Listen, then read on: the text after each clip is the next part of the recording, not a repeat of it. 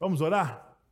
Pai, nós queremos te agradecer por mais essa oportunidade que nós temos de bendizer o teu nome neste domingo, reunidos como corpo de Cristo, adorando o Senhor, para compreender a tua verdade, Pai. Então, nos dá agora a sensibilidade através do teu Santo Espírito, para que possamos, ó Deus, não somente ouvir, mas entender, ó Deus, e abraçar com os nossos corações a verdade do teu evangelho, Pai. Também queremos colocar a vida das nossas crianças na tua presença, pedir que, em nome do Senhor Jesus, elas possam ouvir o evangelho, compreender o evangelho, Deus, e abraçar o evangelho desde a tenra idade, Senhor. Nos ajuda nisso, que o teu Santo Espírito conduza este momento. É isso que nós oramos, em nome de Jesus. Amém.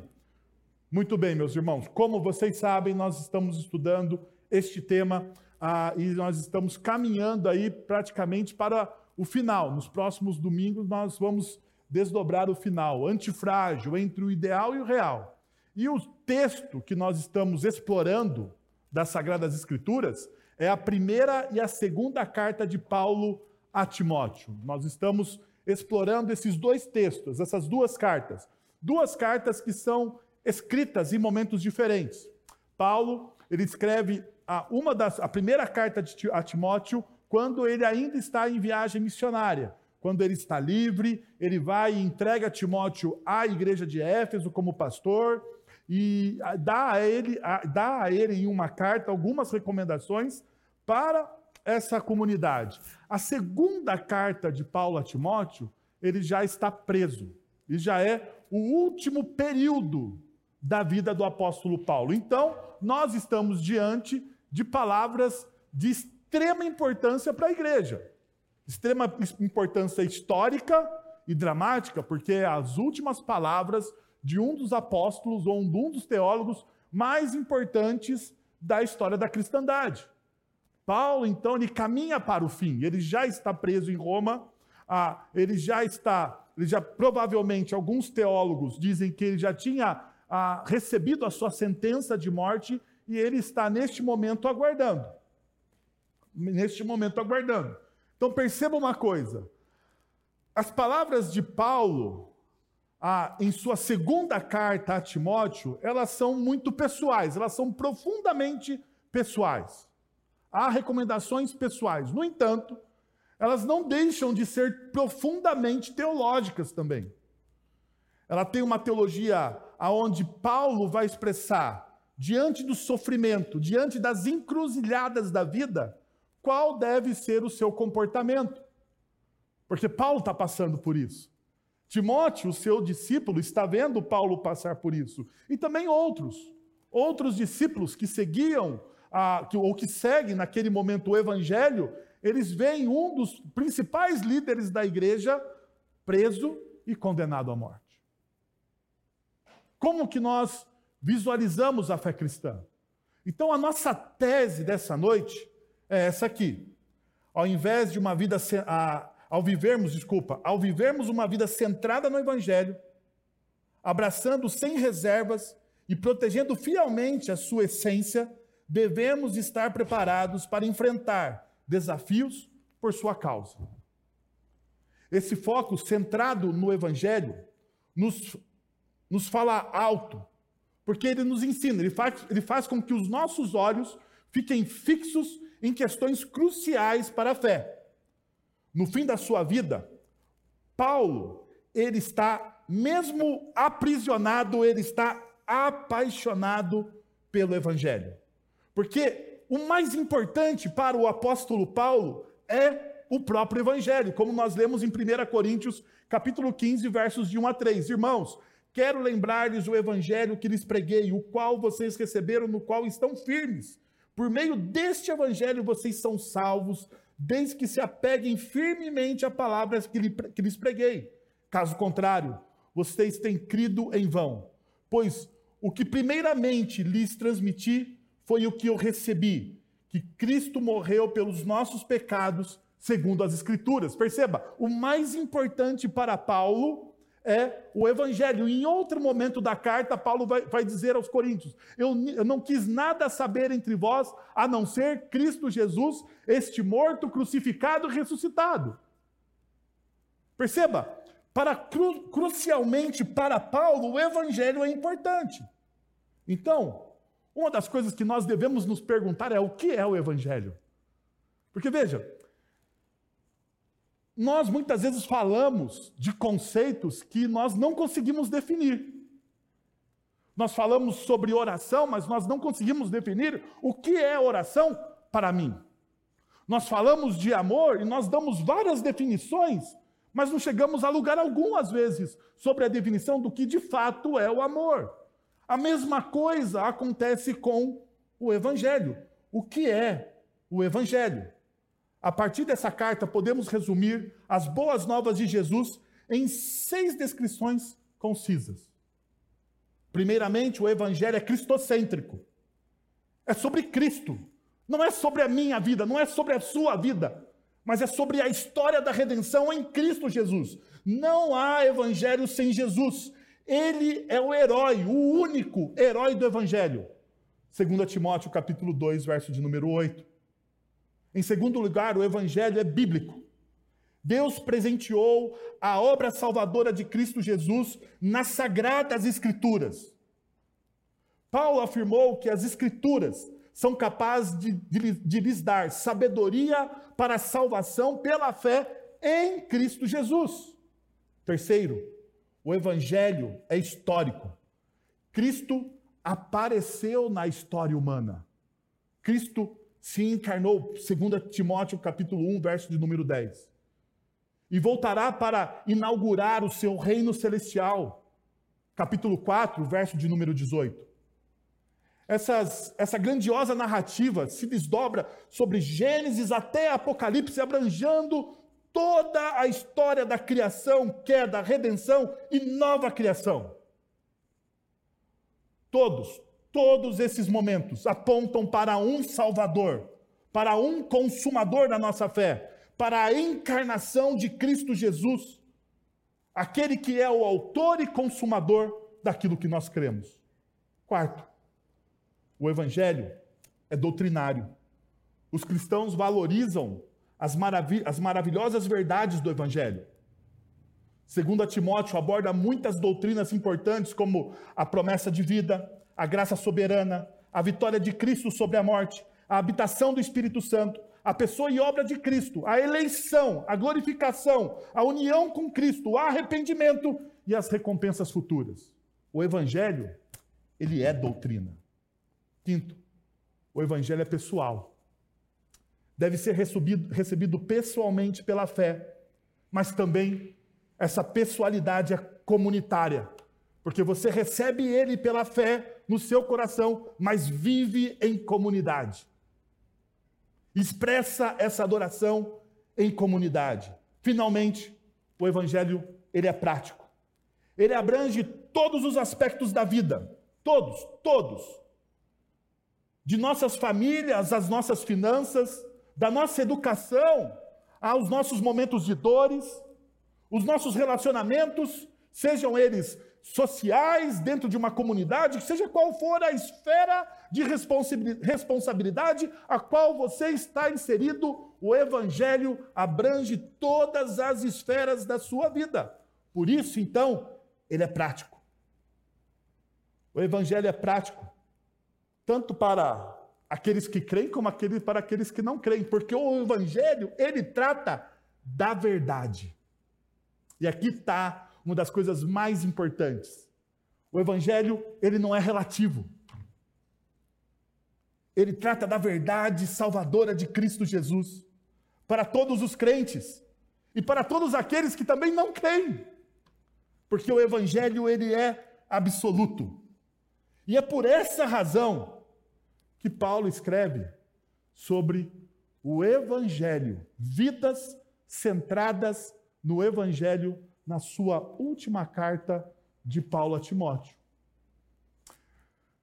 Perceba uma coisa, isso é tão importante, o Evangelho é tão importante, porque se nós perdemos o Evangelho, nós perdemos tudo. Se nós perdemos o Evangelho de Cristo Jesus, não há significado para a gente se reunir como igreja e adorar a Deus. Não há.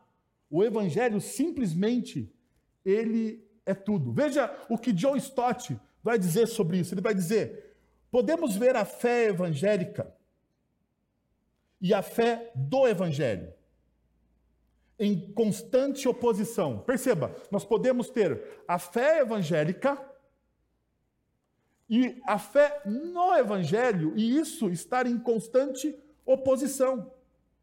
E a mensagem apostólica do Novo Testamento sendo ridicularizada.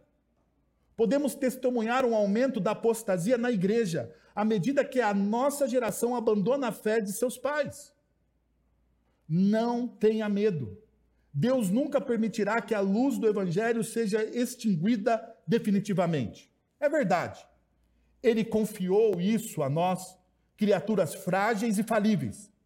Ele colocou o seu tesouro em vasos quebráveis e, e, e, e terrenos. E precisamos desempenhar nosso papel em guardar e defender a verdade. No entanto, ao confiar o depósito em nossas mãos, ele não retirou sua, suas próprias mãos dele. Então Deus ele está o tempo todo envolvido naquilo que se chama igreja. Vidas centradas no evangelho têm a consciência disso. Tem a consciência, mas uma coisa é verdade. John Stott ele faz um alerta a nós. Nós, dentro de uma comunidade cristã, podemos perder o evangelho. Você pode entrar numa comunidade, você pode cantar músicas em adoração a Deus, e você pode ouvir uma palavra que não tem nada a ver com o evangelho. Nada a ver com o evangelho. Você pode entrar em uma comunidade cristã, ouvir palavras que têm a ver com autoajuda. Você pode entrar numa comunidade cristã e ouvir palavras que têm a ver sobre religião, sobre comportamento, sobre moralidade. Você pode entrar numa comunidade cristã e não ouvir o evangelho e ouvir sobre ideologia, ideologia política, ideologia social ou qualquer outra, sendo de direita ou de esquerda. Você pode entrar dentro de uma comunidade cristã e ouvir aquilo que tem aparência de evangelho, mas não é evangelho. Aquilo que o apóstolo Paulo vai dizer na sua carta aos Gálatas, tem aparência de piedade, mas não é. Não é. É somente aparência. Ou seja, você pode estar dentro de uma comunidade, e ao mesmo tempo você pode estar perdido. Por isso que o evangelho é tão importante. Por isso que a nossa vida precisa estar centrada nesse evangelho. Por isso que Paulo então escreve a Timóteo as suas últimas palavras ao seu discípulo dizendo: Timóteo, para tudo e centra, centra o seu ministério, centra a vida da igreja dentro do evangelho. Hoje pela manhã nós percebemos essa realidade em alguns aspectos. Nós vamos continuar estudando o capítulo de número 1, a partir do verso de número 8. Então, abra sua Bíblia ou me acompanhe nos textos na projeção, ah, com os princípios que nós vamos destacar nessa noite. E nós vamos ler 2 Timóteo, desculpa, capítulo 1, a partir do verso de número 8. Primeiro ponto, ou primeiro princípio, que eu gostaria de colocar para vocês. Uma vida centrada no Evangelho não se envergonha dos efeitos colaterais inerentes a ele. Uma vida centrada no Evangelho, uma vida centrada no Evangelho, não se envergonha dos efeitos colaterais. Eu não sei se você já tomou algum tipo de remédio forte, mas existem remédios que têm o quê? Efeitos colaterais. Não é isso? É. Por exemplo, eu tenho arritmia. Entre tantas coisas que eu tenho, eu tenho arritmia. Então eu tomo um, um beta-bloqueador. Você sabe o que é um beta-bloqueador? Se você não sabe, depois você procura um do pessoal da, nossa, da, da saúde da nossa igreja, ele vai te explicar. Mas é, de maneira, de maneira assim, de maneira rústica, rústica, ele é quase como se fosse assim, ele acalma o seu coração. Seu coração bate num ritmo diferente. Então, o meu coração, ele bate um pouco mais lento que o coração de algumas pessoas, ou das pessoas normais. Porque eu tenho o quê? Betas Eu tomo um remédio que tem um beta bloqueador. Isso tem alguns efeitos o quê? Colaterais. Colaterais. Às vezes o meu batimento cardíaco cai. Mas cai tanto que eu fico assim, ó. Posso estar às vezes pregando, fico meio zonzo. Por quê? Porque naquele momento o meu batimento cardíaco fez o quê? Caiu. Efeito colateral. Mas não é só remédios que têm efeito colateral. O evangelho tem efeitos colaterais. O evangelho tem. Tanto tem, porque perceba o que Paulo vai dizer no versículo de número 8, o primeiro versículo que nós vamos ler. Portanto, não se envergonhe de testemunhar do Senhor, nem de mim, pois sou prisioneiro dele. Veja o que Paulo vai dizer a Timóteo. Portanto, portanto, não se envergonhe. A expressão, portanto, aqui de Paulo, está diretamente ligada ao conteúdo anterior. O versículo que nós não abordamos pela manhã. E qual é o versículo? O versículo de número 7 do capítulo número 1. Pois Deus não nos deu espírito de covardia, mas de poder, de amor e de equilíbrio. Perceba, o que, que Paulo está fazendo? Paulo exorta Timóteo a manter a disciplina, destacando que o medo de Timóteo não é de Deus, pois Deus concede um espírito caracterizado por poder, amor e autodisciplina, domínio próprio. Paulo está essencialmente dizendo a Timóteo: Timóteo, esse seu medo, lembre-se, esse seu medo não provém de Deus ele tem a ver com as circunstâncias humanas sobre o seu coração. Pois o Espírito de Deus, ele não produz medo. O Espírito de Deus, ele produz poder. O poder que você precisa para perseverar e para amar aquelas pessoas que são diferentes de vocês. O poder que você precisa para amar, para, para, para amar as pessoas e ministrar às pessoas, apesar das dificuldades. Além do mais, Timóteo, você ainda recebe poder para o quê? Para ter autodisciplina. Uma das coisas mais difíceis para os, seus, para os seres humanos é o quê? Domínio próprio. Domínio próprio. Dominar os seus desejos.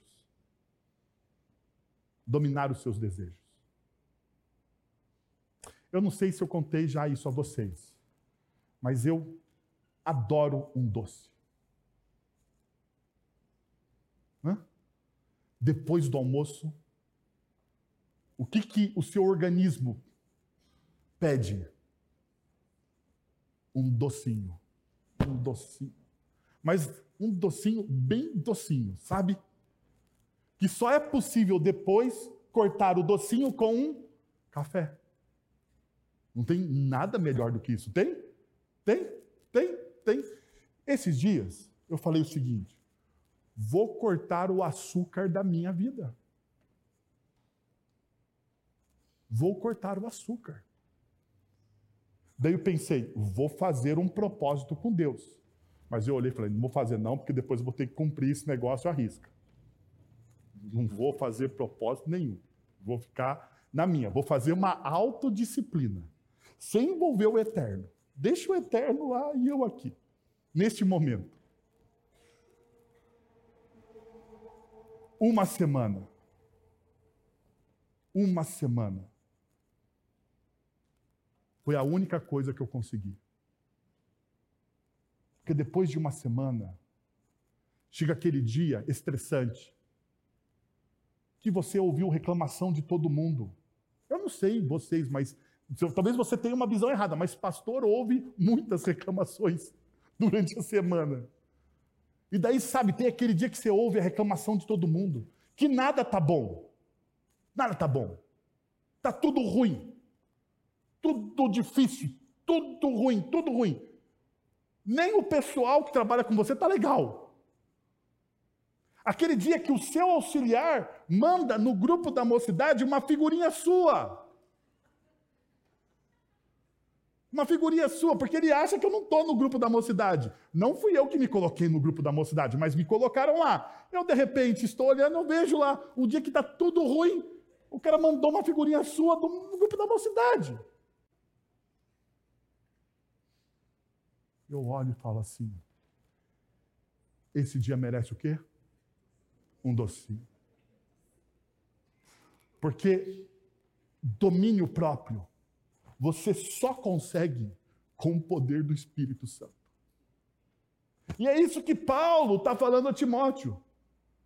Timóteo, você precisa desse poder, que faz coisas que você não consegue fazer, que transcende a sua própria força.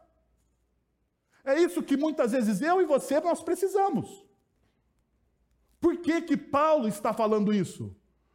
Porque veja, em dois momentos. Versículo de número 7 do capítulo de número, do, de capítulo de número 1 de Timóteo, de 2 Timóteo. Paulo vai dizer: Timóteo, não tenha medo, não seja um covarde. Versículo de número 8, Timóteo, não se envergonhe. Qual é a fraqueza de Timóteo? Qual é a fraqueza de Timóteo?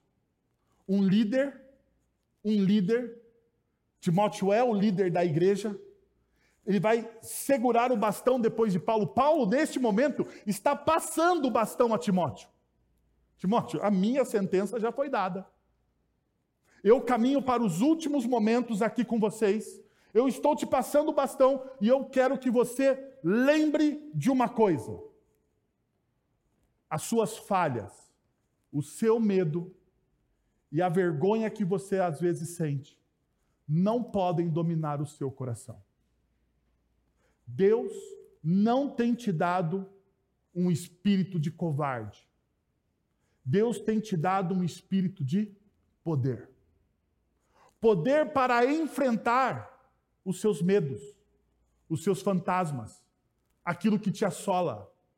Coragem, coragem para confessar que você é fraco por que, que na espiritualidade cristã reformada nós temos o tempo de confissão de pecados? E isso para nós é caro, é importante. Por que, que todo culto, pastor Guilherme ou qualquer um dos nossos dirigentes litúrgicos diz: não, neste momento nós vamos confessar os nossos pecados? Porque para confessar que você é falho em uma cultura que exalta a humanidade, você precisa ter o quê? Coragem. Coragem. A nossa cultura não diz que nós somos que nós somos perfeitos? Que não existe nada de errado com você? Que basta você se entregar aos seus desejos? Não é assim que a cultura nos ensina? Paulo está dizendo completamente o contrário neste momento. Paulo está dizendo: olha, você precisa você tem a necessidade, Timóteo, de experimentar o poder. Porque provavelmente você é tímido, você tem medo, você tem vergonha, e nós todos passamos por este momento. Você talvez já tenha passado por isso no seu trabalho, na sua escola. Você já tenha passado isso na faculdade, em algum momento que você tinha que levantar a bandeira do evangelho. Você foi tímido. Você teve medo. Você teve vergonha. Você se calou. Paulo nos convida a um movimento contrário. E esse movimento contrário que Paulo nos convida tem dois pontos. Primeiro, não ceda às cosmovisões e ideologias concorrentes ao Evangelho. Não ceda a cosmovisões e ideologias concorrentes ao evangelho. No nosso mundo existem diversas cosmovisões, diversas formas de você enxergar o mundo, de você interpretar os fatos. E Paulo está dizendo, Timóteo, não faça isso. Por exemplo, atualmente, nós nos deparamos com diversas ideologias conflitantes e concorrentes com o Evangelho. Uma visão de mundo amplamente observadas pelos analistas culturais, hoje em dia, é o deísmo moralista e terapêutico. Essa crença sugere que as pessoas que praticam o bem, ah, que, se sentem, que, se, que se sentem bem e que acreditam em um Deus, não um Deus criador no universo. Eles acreditam em um Deus que criou as coisas, mas que não está nem aí para o universo. Terão um futuro, um futuro celestial garantido. A ideia de que somos inerentemente maus, pecadores, nesta visão não existe.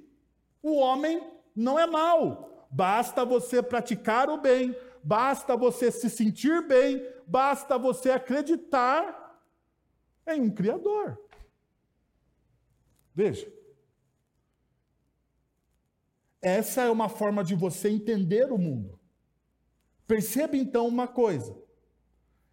Quando nós nos deparamos com a cultura, e a cultura vem contra o Evangelho, o Evangelho diz que você precisa de um Salvador.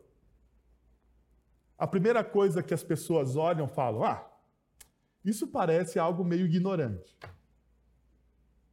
Talvez primitivo. Talvez primitivo. Outras cosmovisões também sugerem um certo, aquilo que nós chamamos do novo teísmo. Uma abordagem militante que não apenas rejeita Deus, mas também desrespeita as crenças em Deus. Além disso, o, crescimento contínuo de diversas religiões mundiais, muitas das quais são hostis aos seguidores de Cristo. Eu não sei se você sabe, mas hoje, hoje, no mundo, a religião mais perseguida é o cristianismo. Hoje, no mundo, no mundo, as pessoas que morrem pela sua fé são os cristãos. São os cristãos. Nós estamos em um ambiente não muito favorável ao verdadeiro cristianismo, porque a nossa perseguição aqui na nossa cultura, ela é velada. Ela é velada. Como ela é velada? Ela desrespeita os nossos princípios e valores. Nós somos aparentemente aceitos.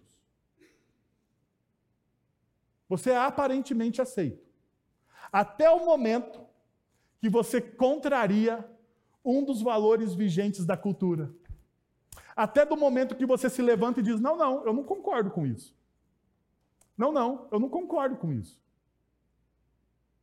Eu não concordo. Eu respeito a sua opinião, mas eu não concordo. A partir do momento que você diz, eu não concordo, e a, pessoa pergunta, mas por que, que você não concorda? Eu não concordo porque a minha fé, aquilo que eu creio, diz que eu não devo concordar, a pessoa te chama do quê? Na melhor das hipóteses, de quadrado. Na melhor das hipóteses. Você é uma pessoa quadrada. Você é um reacionário. Você é um conservador. Mas não porque você é um, de fato um conservador, mas de maneira, de maneira pejorativa. de maneira pejorativa. Perceba, aparentemente nós somos aceitos. Mas culturalmente nós somos excluídos. A perseguição no nosso país, ela é velada. Ela é velada. A única diferença é que, por bem ou por mal, hoje pela manhã eu falei por mal, mas por bem ou por mal, nós somos quase um terço. Os evangélicos, os protestantes, os reformados, são quase um terço da população deste país hoje. Talvez é por isso que a perseguição não seja tão incisiva. mas poderia ser pior. Poderia ser pior. Porque perceba, tem pessoas que nem conhecem as Sagradas Escrituras e querem ditar como nós devemos viver. Já parou para pensar isso? E tem pessoas que não conhecem as Sagradas Escrituras e querem ditar a forma com que nós devemos viver.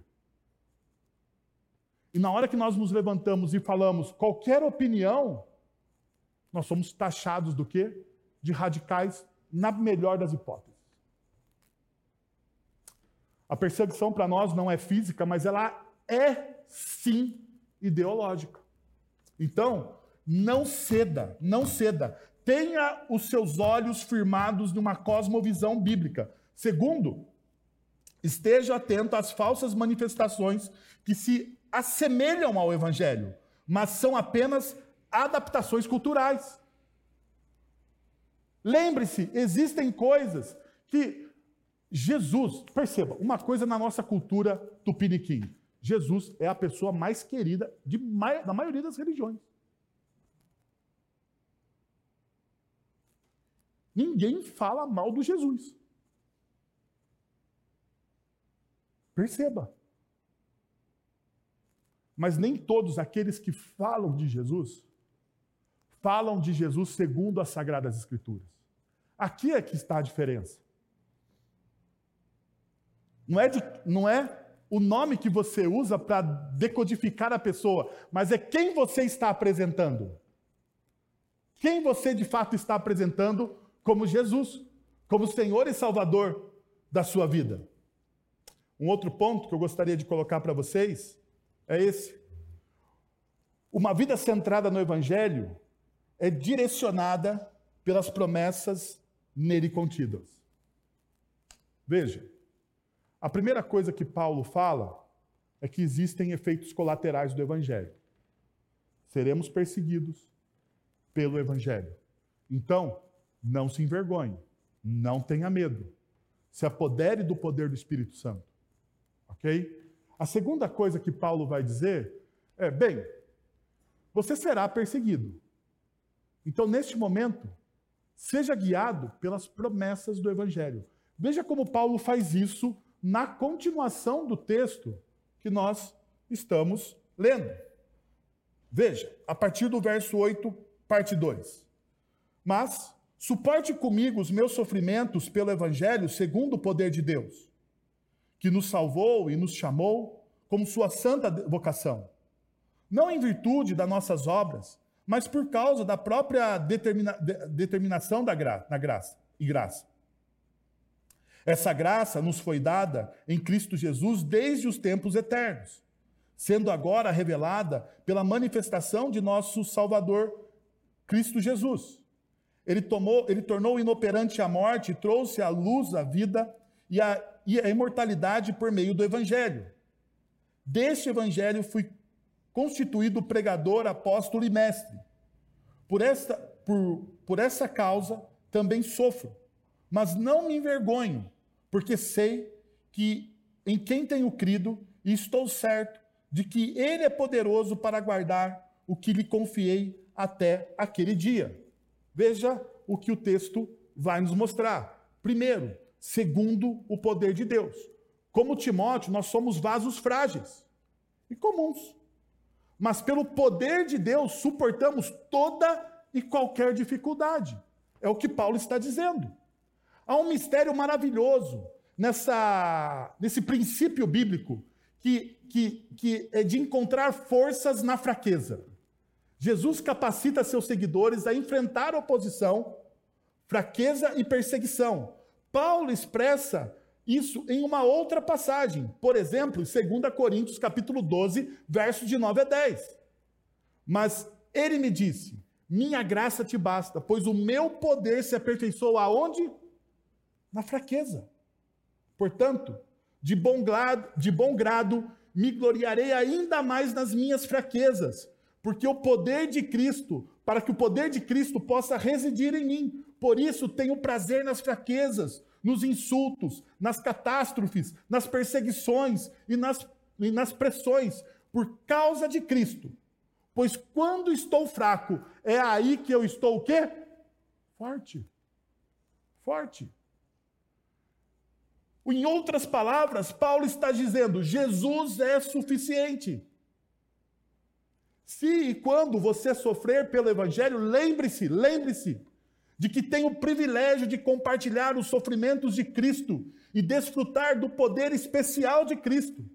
Talvez a razão pela qual Paulo instruiu Timóteo a sofrer pelo poder de Deus seja que ele conhecia a tendência de nós crentes de tentarmos resolver as nossas coisas pelas nossas próprias forças. E aqui está o nosso erro. Diante de perseguições, catástrofes, mazelas, diante das nossas lutas pessoais, nós tentamos resolver as coisas pelo nosso própria força, pelas nossas próprias forças. E Paulo está dizendo: não faça isso.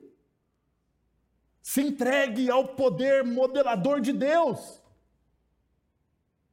Se entregue a esse poder. Confesse as suas fraquezas, as suas debilidades e experimente a graça de Deus. Permaneça em Jesus.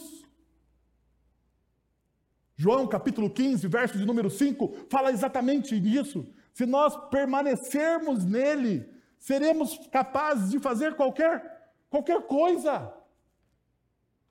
Mas veja, você precisa fazer o quê? Permanecer em Cristo estar nele. Qual é o nosso erro? O nosso erro é que nós desconfiamos, novamente, nós desconfiamos do caráter de Deus. E diante das pressões, nós queremos tomar as rédeas nas nossas mãos e fazer do nosso jeito. E fazer do nosso jeito. Ao invés de nós confiarmos na palavra e na graça do nosso Salvador. Mas o texto não para por aí. Veja o que Paulo ainda nos ensina. Ele vai dizer, ele vai fazer, do verso de número 10, de número, desculpa, de número 9 até o de número 10, Paulo vai fazer um resumo, um resumo do Evangelho.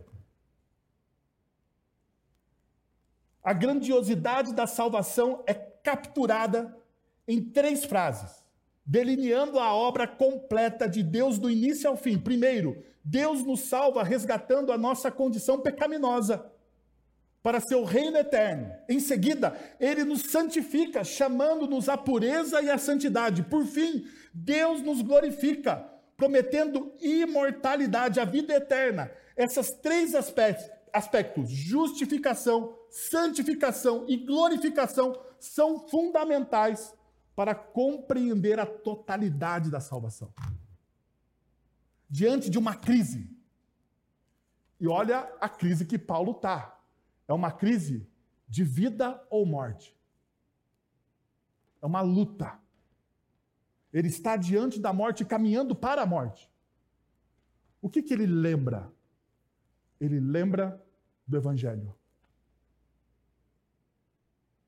Ele lembra da base do evangelho. Jesus ele me justificou de todos os meus pecados. Jesus ele me santificou. E Jesus, eu não preciso. E aqui está o ponto central. O ponto central, por que Paulo arrisca a sua vida pelo Evangelho? Porque homens e mulheres do passado enfrentaram a morte por causa do Evangelho de Cristo Jesus. E por que nós estamos esquecendo disso? Primeiro, Homens e mulheres do passado enfrentaram o evangelho de Cristo Jesus porque eles entendiam que a vida não se resume a essa realidade. C.S. Lewis, no cristianismo puro e simples, ele tem uma imagem fantástica disso aqui. Ele fala assim: este momento, esta realidade que nós vivemos, é como se fosse a antessala de uma grande festa de um grande baile. Na antessala de um baile, você ouve o som do salão, você sente o cheiro da boa música, da boa comida, desculpa. Você tem uma expectativa para entrar no salão, mas não é ainda a grande festa. você está onde? Na antessala. A antessala, ela tem os canapés. Sabe o que é? As entradinhas. Aquelas entradinhas miseráveis da festa. Você já passou por alguma festa? Você já sabe disso? Aquilo que o pessoal dá para enganar. Chama comida de engana trouxa. É aquilo. E muitas vezes, perceba, quando você não saca, quando você está tão, tão faminto, você faz o quê? Você mergulha na comida do engana-trouxa. Não é assim? E depois, quando chega a hora do banquete, você não se delicia. Porque você se empanturrou com o quê? Com a comida do engana-trouxa. O Lewis diz que nós estamos tão arraigados a essa realidade que nós não conseguimos ver aquilo que está preparado para nós no grande salão de festa. Nós nos apegamos às migalhas, às pequenas coisas. Nós nos, ape, nos, ape, nos, nos apegamos a pequenas demonstrações do reino que já chegou, mas ainda não está completo. E o que Paulo está dizendo é o seguinte: gente, perceba, Paulo não desmerece essa realidade. Ele fala: essa realidade é boa. Mas não se fixe nela, porque existe algo muito melhor do que ela. Então, não tenha medo de gastar a sua vida pelo Evangelho. Não tenha medo. Porque a realidade posterior a essa, ela é muito melhor. Você não precisa jogar essa realidade fora e dizer que esse mundo é caído. Não, pelo contrário. Neste mundo nós experimentamos a graça de Deus, mas existe algo bem melhor do que tudo aquilo que a gente experimenta aqui e acha bom. Pensa na coisa que você mais gosta. Já pensou? Na coisa que você mais gosta. Na coisa que você não trocaria por nada neste mundo. Pensou? Agora, pense que na eternidade, isso é migalha perto daquilo que Deus preparou para você lá. É migalha. Todo o êxtase que você já sentiu, toda a emoção que você já teve. Por exemplo, eu me desafio às vezes. Eu detesto altura. Detesto. Se você falar lugar alto, para mim é meio assim, sabe? Não gosto. Não que eu não vá. Eu já morei no 14 andar, tá? Então não é que não é que não é que eu não, não more no lugar alto, mas eu não gosto de chegar na janela. Então dificilmente você me via na janela do apartamento que eu morava. Bom, ah, de vez em quando, quando eu quero me desafiar, para sentir uma emoção forte, eu ando do quê? De montanha russa. E a pior parte da montanha russa qual é? A primeira descida. E eu gosto de ir no primeiro carrinho. Porque quando você, não sei se você sabe, quando você sobe e dá de bico assim, o carrinho vira, você pensa que os seus pés saíram do chão. A sensação é que o seu corpo se descolou do carrinho e você está descendo. Pensa que a emoção de estar diante do seu Criador será dez mil vezes melhor do que essa. Lá na montanha russa eu fico sem palavras. Diante do meu Criador, eu não sei como é que eu vou ficar. É isso. Todas as emoções que nós podemos sentir são menores. Por isso então que Paulo ele ele se coloca ele coloca a eternidade como ponto fundamental do evangelho. como ponto fundamental do Evangelho. Por fim, perceba o que ele vai dizer.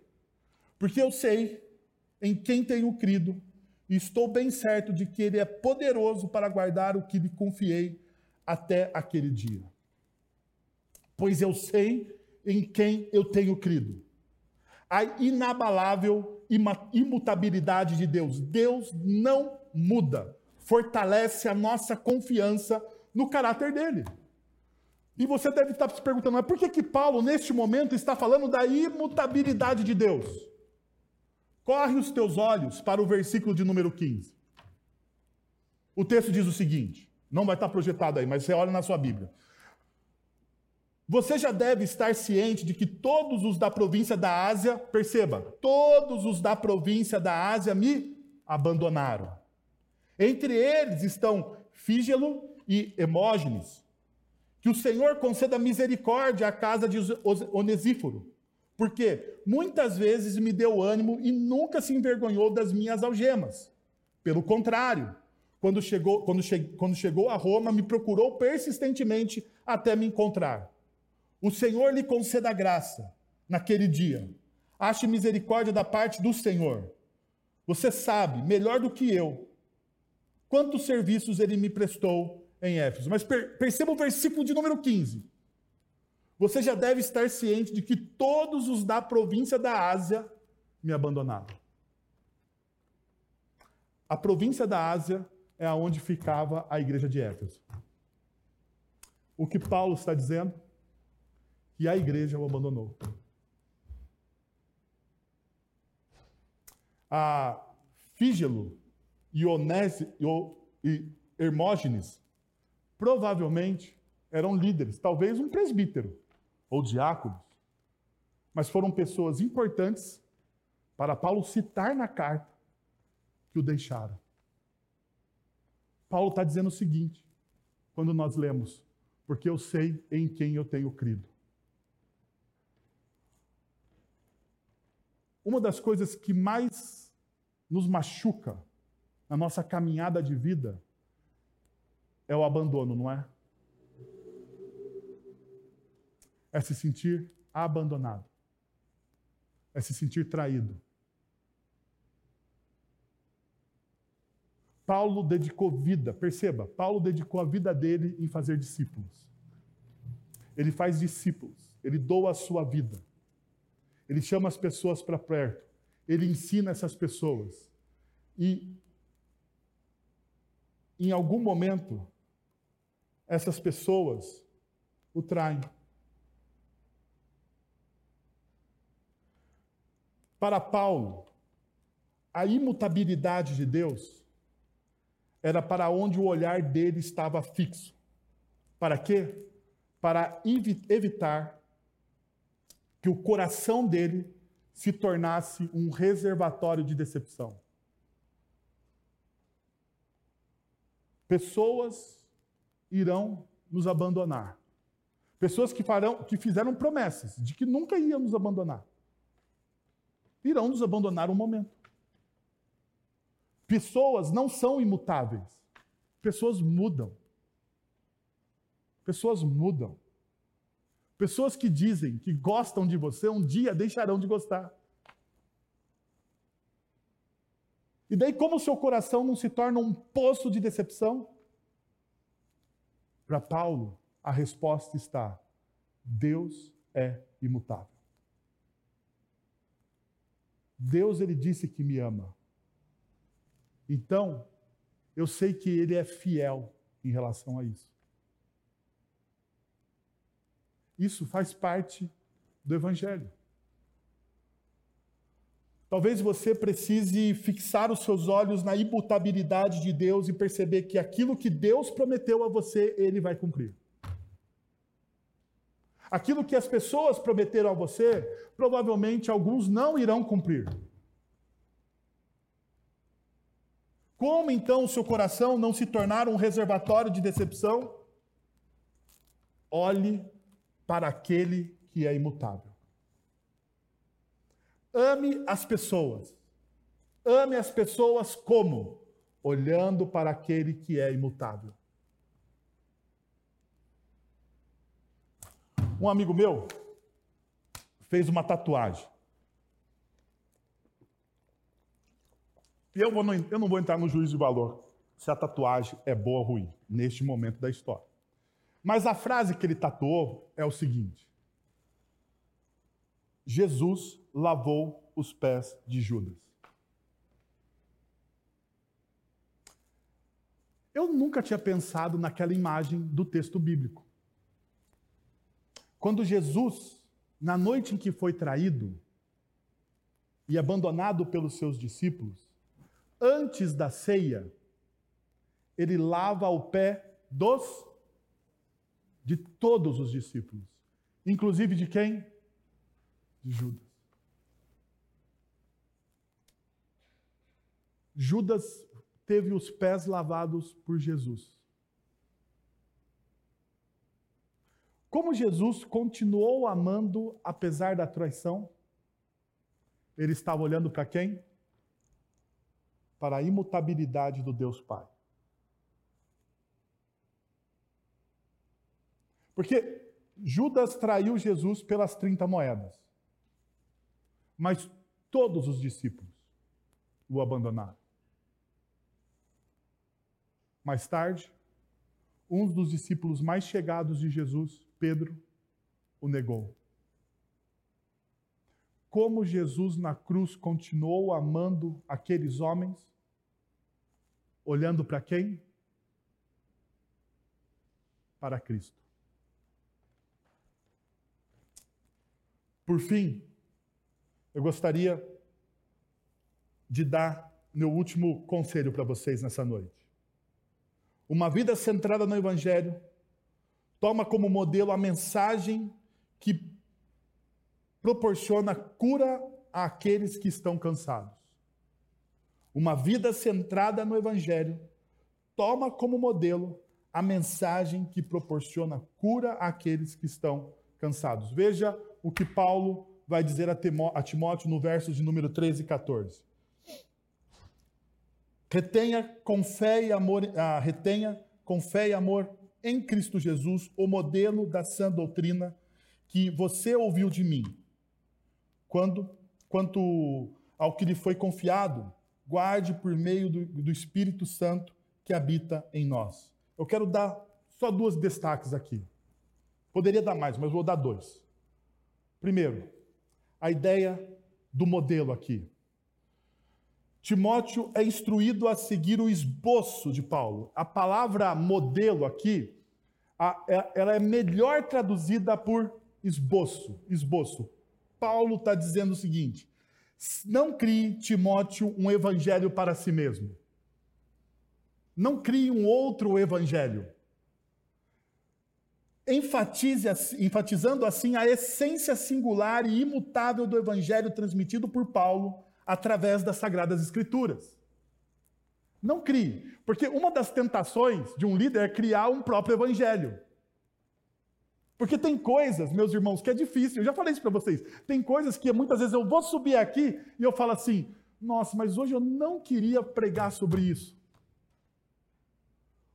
A dificuldade de você ser um líder ou de você ser um cristão fiel, é você não fazer seleção do evangelho.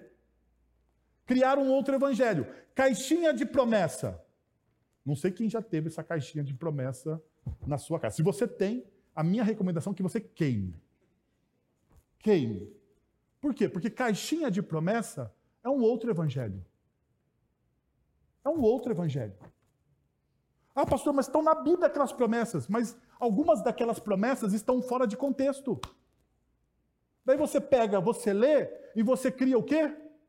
Um outro evangelho, que não é o evangelho das Sagradas Escrituras, é o evangelho do seu achismo. Do seu achismo. Então o que, que Paulo está dizendo a Timóteo? Timóteo, não crie um outro evangelho. Se apegue ao evangelho das sagradas escrituras, à essência do evangelho. Agora veja, é a essência do evangelho, não é a forma. É a essência do ensino. Aquilo que está no evangelho. Muitas vezes o nosso coração se apega a formas. E formas é aquela coisa. Com a cultura muda. Hoje na moda tá a Black Church. Igreja preta, luzes. Amanhã pode estar tá a Igreja Verde. Sei lá. Depois volta para a igreja como a nossa aqui, meio branca. E depois vai para outro lugar. Isso é moda. O que é o Evangelho? O Evangelho é aquilo que não pode ser alterado pela cultura. Não deve ser alterado. Não deve ser diluído ou adulterado. Ainda, Paulo vai dizer o seguinte: Você, Timóteo, deve pegar esse modelo do evangelho, não alterar a essência, e a doutrina sua, ela precisa ser o quê? Sã. Ou seja, em outras palavras, ela precisa ser saudável. Porque a ideia de sãs aqui significa o quê? Saudáveis. Doutrinas saudáveis. Em Cristo, o Evangelho restaura espiritualmente pessoas doentes. A sã doutrina, a doutrina verdadeira do Evangelho, transforma pessoas que estão doentes em pessoas sãs. Nós vemos isso direto. Pessoas chegam às vezes de outras confissões religiosas que se dizem cristãs, que têm usos e costumes. Não pode, não pode, não toque, não deixe. E daí, quando você apresentar a liberdade do evangelho à pessoa, a pessoa diz: Meu Deus, isso é o evangelho. É isso que significa o amor de Deus. Significa que eu não preciso conquistar o amor de Deus. Significa que eu fui conquistado pelo amor de Deus. Uau! É o contrário. E quando a pessoa entende a sã doutrina, ela é livre, ela se torna livre. Ela é curada. Timóteo é orientado a proporcionar um ensinamento saudável para o crescimento das fé no povo de Deus, mantendo-se fiel a esse padrão, na fé e no amor que estão em Cristo Jesus. A sã doutrina saudável. Sabe por que o evangelho é desafiador? Porque o evangelho nos leva à liberdade. E a liberdade te chama a responsabilidade. Perceba, em muitas das confissões religiosas existem regras para tudo. Para tudo. Você não é uma pessoa livre. Você é uma pessoa com regras. Eu não estou dizendo que o Evangelho não tenha princípios, não tenha leis. Ele tem. Mas o que, que o Evangelho faz? Te leva à responsabilidade, à maturidade. Por exemplo, qual é o sinal de uma pessoa madura? Qual é a palavra que falada você entende que aquela pessoa se tornou uma pessoa madura?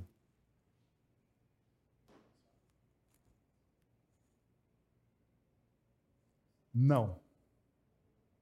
A pessoa que sabe dizer não para os seus desejos, vontades e necessidades, ela é uma pessoa madura. Porque a pessoa que diz sim a todos os seus desejos, vontades e necessidades é igual ao meu filho Arthur, de oito anos, de nove anos. Deixa eu, se ele falar errado, ele vai ficar bravo comigo. De nove anos. Por quê? Porque ele, ele, simples, ele simplesmente ele quer dizer sim para todas as vontades, necessidades e desejos que ele tem. Uma pessoa madura é livre para dizer o quê? Não. Porque a pessoa que diz não, ela não é escrava dos seus próprios desejos, vontades e necessidades. Deixa eu te dar então três desafios. Primeiro, não se envergonhe dos efeitos colaterais do Evangelho. Encare-os como marcas de autenticidade e oportunidades para a manifestação do poder de Deus. Não, te, não se envergonhe dos efeitos colaterais do Evangelho. Segundo, oriente sua vida pelas promessas do Evangelho.